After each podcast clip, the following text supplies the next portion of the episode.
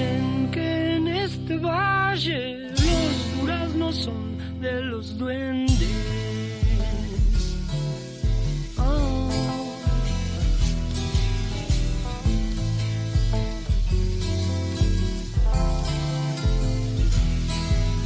Pasó cierto tiempo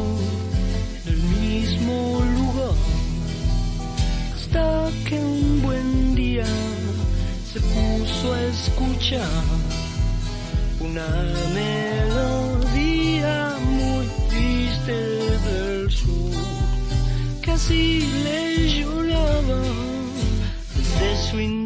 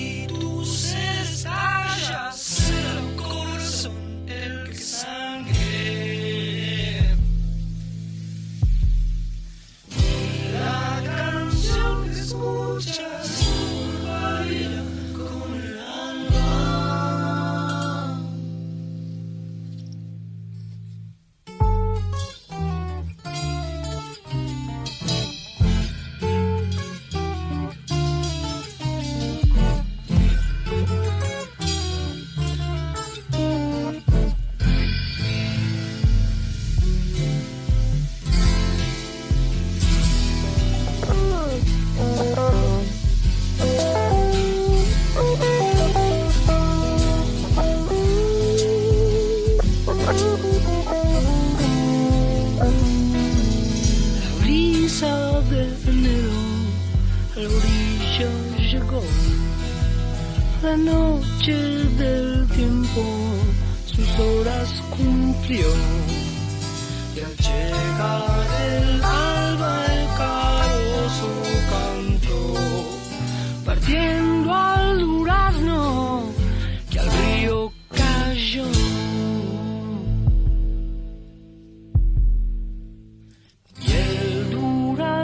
partido ya sangrando está bajo el agua.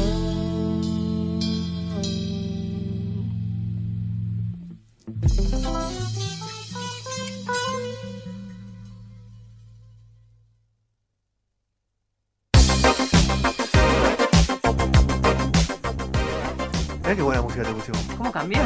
¿Viste? Sí, se puso muy. Es música de videojuego esta, ¿no? Me suena más Como a- estaba Sirena. Está todo, eh. Bueno, eh, escuchamos un tema. Tema y Ken. Tema y Ken, tema y Ken. Sí. Escuchamos Durazno Sangrando, del disco Durazno Sangrando de Invisible. Muy bien. Ahí me fijé, en el en 1975 lo publicaron, el disco, ¿viste? Está bien, estás bien vos. Yo tengo bien. 74. Está increíble, está bien. Bueno, bueno, lo 73, gestaron. o- 73 abortó, 75 es. Pero no. Y el 74 y otro. Claro.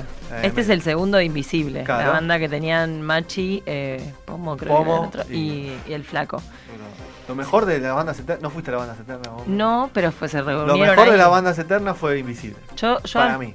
al Flaco lo descubrí de, gran- de más grande, como que ya... Pero sos diciendo chico, sos una niña. Bueno, imagínate entonces cuando lo descubrí, pero no. Ya, ya cuando lo descubrí estaba en las últimas y, y no lo pude disfrutar bien, pero bueno. Quedaron estos tesoritos que se pueden disfrutar online. Bueno, Tenemos eh, la foto de la imagen ahí. Me las imprimí. Sí, Hoy- igual el Vasco la, la va a tener ahí, ¿no? La, la imagen, Vasco. Sí, Obvio. Al Ahí minuto vamos a la tapa del disco. sí. Bueno, es un disco eh, que es fotográfico, lo hizo el, el fotógrafo del rock Eduardo Martí.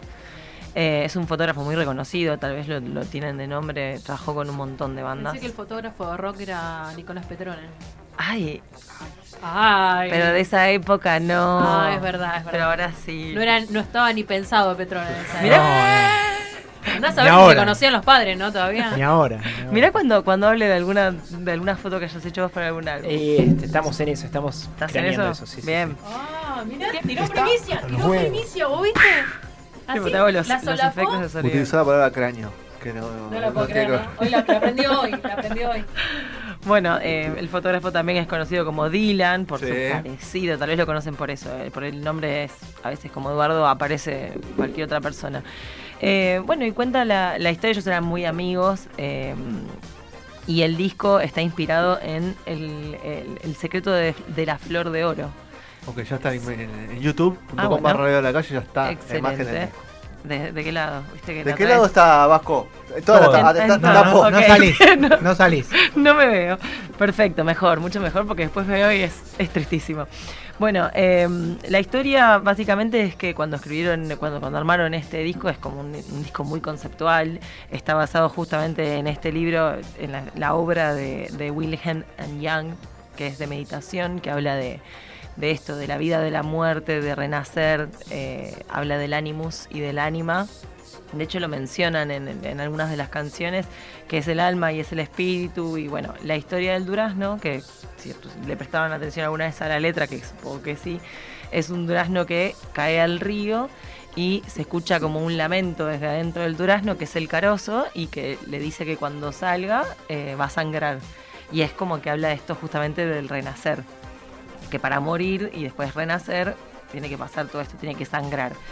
Eh, entonces, bueno, cuando, cuando empezaron a, a cranear la tapa, eh, la historia es que fueron a, se tomaron el 130 a, a las 4 de la mañana, cuenta estos datos que yo voy recolectando por ahí, ¿Para dónde? eh, para los bosques de Palermo Bien. una de las madrugadas más frías, dicen ahí, de, de- que habían tenido en su vida, pero fueron a esa hora porque, bueno, por todo como se daba el amanecer en los bosques de Palermo, por la cantidad de la, la gente que no estaba.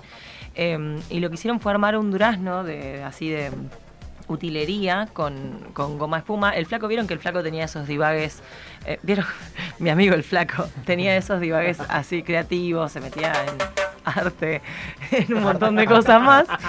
Eh, y bueno, parece que una noche con su hermano se quedaron armando este durazno de utilería que estaba hecho con goma espuma, que lo rellenó con yeso para que tuviera una forma medio eh, así como irregular, que pareciera no un círculo, sino más un durazno. Lo pintaron de dorado. También había hecho como un calado adentro del durazno donde puso un corazón trabajado en plastilina. Todo esto, imagínense, o sea, si vieron la tapa, que tengo una foto para mostrarles acá, no se ve nada en la tapa, ¿no? De eso, como, bueno, lo que pasó fue que armaron todo esto, pi- le pintaron la cara a Patricia, la mujer de- del flaco, Flaco. y pusieron como, bueno, fueron a sacar estas fotos con espejos, todo así en, en los bosques de Palermo, pusieron la cara de Patricia en el medio de este calado que había, estaba pintada. Y resulta que las fotos eran tan malas, tipo que se desenfocó tanto, que terminaron subiendo como esta cosa que parezca una cara, pero no, que jugaba medio con el misterio y con el impacto de qué es. No se termina de entender bien qué es. Estaría bueno ver los outtakes como para entender cuál era la idea ¿Los original. No, o sea, las otras tomas que, que quedaron Ah, afuera. ah, out. Outtakes. Disculpame, es que los, los fotógrafos del rock. ¿No tenés el lenguaje, un PH language? ¿No Dos tenés? palabras. Dos palabras trajo hoy, ¿eh? A mí Aparte me la dijo decir- toda junta. Se compró un diccionario. Ya, Le Jax. dio y Nadie vino. entendió nada. A mí me costó decir Carl Young, imagínate. tipo.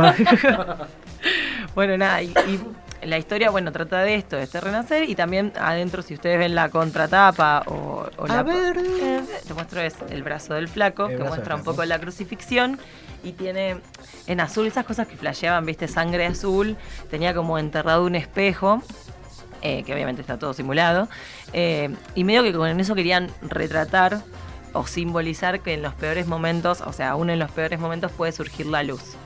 En, el, en la obra esta de, El secreto de la flor de oro cuenta que cuando el carozo toca el agua, se sale la flor de oro. La flor de oro en este caso, por lo que ellos hicieron, sería Patricia, la mujer de la ex mujer del flaco. Entonces, bueno, habían armado todo eso. La cosa es que la imagen fue, o sea, no, no, no era lo que esperaban y terminaron como, bueno, presentándola de esa manera. Tenía eso, en esa época no había Photoshop, no había nada, todo era Claro. analógico. A manopla. Sí, estaban ahí con los espejos filmando, sacando fotos, haciendo toda la movida. Eh, pero bueno, después pasó que para presentar este disco y con la gira y todo lo que hicieron, eh, el flaco también, que le gustaba hacer sus propias cosas, armó afiches y póster para presentar esta gira y en Rosario particularmente le- lo censuraron, no había, ellos llegaron a la gira y no había, no había prácticamente afiches ni comunicación del, del evento ni de los shows. Y esto es porque en Rosario decían que, bueno, el ministerio dijo que, el ministerio no, la intendencia o la municipalidad, em, dijo que se veía una vagina sangrando y que era obsceno y, y no, era... Tenía mucha Oh, imaginación. no, la menstruación. qué O no, horror. no, imagínate en esa época, vagina, menstruación, o sea, ni siquiera les alcanzaba con una vagina a que ver, a ver, voy le a, voy a chequear de vuelta la menstruar. foto. A Ahí ver está. si lo logro.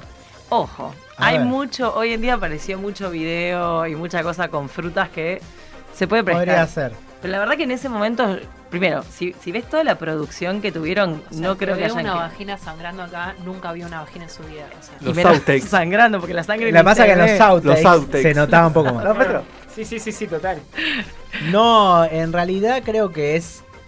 Creo que es más el título lo que, lo que podría llevarte a pensar eso que, que, las, las que las imágenes en sí, ¿no? Sí, convengamos que el durazno en sí tiene una forma medio, no sé, como para mostrarlo así con el ¿Qué carbón. estás Ovoide. haciendo? La ¿Qué estás casita. haciendo?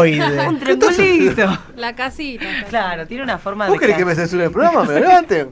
Me está viendo la gente en la calle, estoy diciendo... No, bueno. ¿Qué está diciendo? una platea. Claro. No, y A la encima. cámara, a la cámara, a la cámara, a la cámara. No, allá. Tenés la Soy cámara, Vicky amigo. Cipolitaki, Ah. Aparte el durazno, ¿no? La forma de durazno que estoy haciendo. Así que Parezco lo- Macri lo con el, con, el páncreas. Quieren hacer bowling conmigo. Sí, me hacen bowling. Bueno, bueno. ahí el señor le hago el, el gesto del... Que bueno, Rosario no. No, no, No, pero bueno, ¿Era para, Rosario? voy a mostrar y después de última lo, lo, lo ponen, no sé, en algún lado. Pero ven, Sí. este era el afiche y este sí parecía un poco más... eh, Pero también es. Con mucha está- imaginación. Con mucha imaginación, Bueno, sí, es porque que- ese es donde se ve la fruta, las flores, o sea, como. Cuando está bien hablan- definido todo eso. hablan del tema, eh, el flaco, bueno, ahora ya no, pero cuando en su momento se hablaba del tema, decía, tipo, quiénes eran los que tenían la mente sucia, que se les... Claro. Que lo primero que veían era eso, y de hecho lo censuraron, ni siquiera es que dijeron, bueno, no sé, tipo, hacete otro afiche, No, no, censurado. Los escasos de metáfora vendría siendo la respuesta. Claro. Me gustó la frase. Gustó. Eh, bueno, es como, como El- Martí, como Dylan, El fin de la metáfora. Que tiró, la, él fue el que el dueño de la frase del Jardín de los Presentes, que después fue el disco, el último disco que hizo Invisible, Claro. también discazo que tiene el famoso anillo del Capitán Beto. Pero bueno, Dylan y el flaco eran muy amigos, de hecho Dylan es padrastro de Manuel Jorviler y el padre de Lucas Martí, cantante de A Todo tiene Tirador que ver Láser. con todo. Todo tiene que ver con todo. Y Y después ahí salió Ilia entre las Kuryakin, ramas. que también él le hizo muchas fotos a ellos, etcétera. Y bueno, como chusmerío así, dato de color que a mí me gusta. No, cosas que, que además hizo, eh, trabajó mucho en la Rolling Stone, eh, Dylan.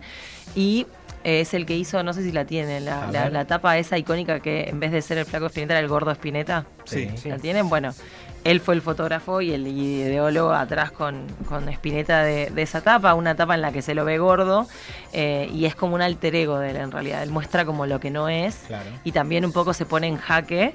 eh, y en la entrevista es insoportable. No sé si la leyeron alguna vez No. la entrevista que sale ahí. Es tipo. la- la- la- no me acuerdo si era un periodista o una mujer, pero le, le- le hacían preguntas y respondía todo como el orto, sin ganas, así enojado, como. Y era el gordo Spinetta. O sea, estaba hablando como ese. O sea, era un juego, era un juego periodístico. ¿Viste esas cosas? Em, A los Rolling Stones. Sí, y después también fue el primero que en hacer. El, el Indio Solari no accedía nunca a tener fotos ni nada. Fue de los primeros en hacer una sesión fotográfica con el Indio.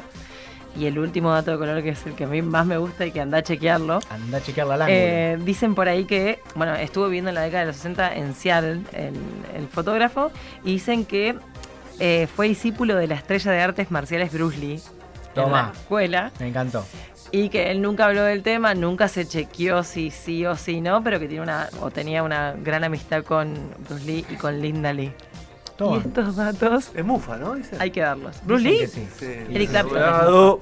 No, y Bruce Lee también. Preguntale al hijo. Oh, Es medio mufa. me- yo me voy a tocar también. Sí, por la duda, es medio mufa. Corazón. otro día me lo dijeron. Medio mufarse. Duraznos Sí. sangrantes, ahí está. Así que bueno, esa, esa es básicamente la historia de Invisible. Creo que igual la mayoría ya. Me encantó. Me encantó lo del 130 porque es de los pocos colectivos que me tomo.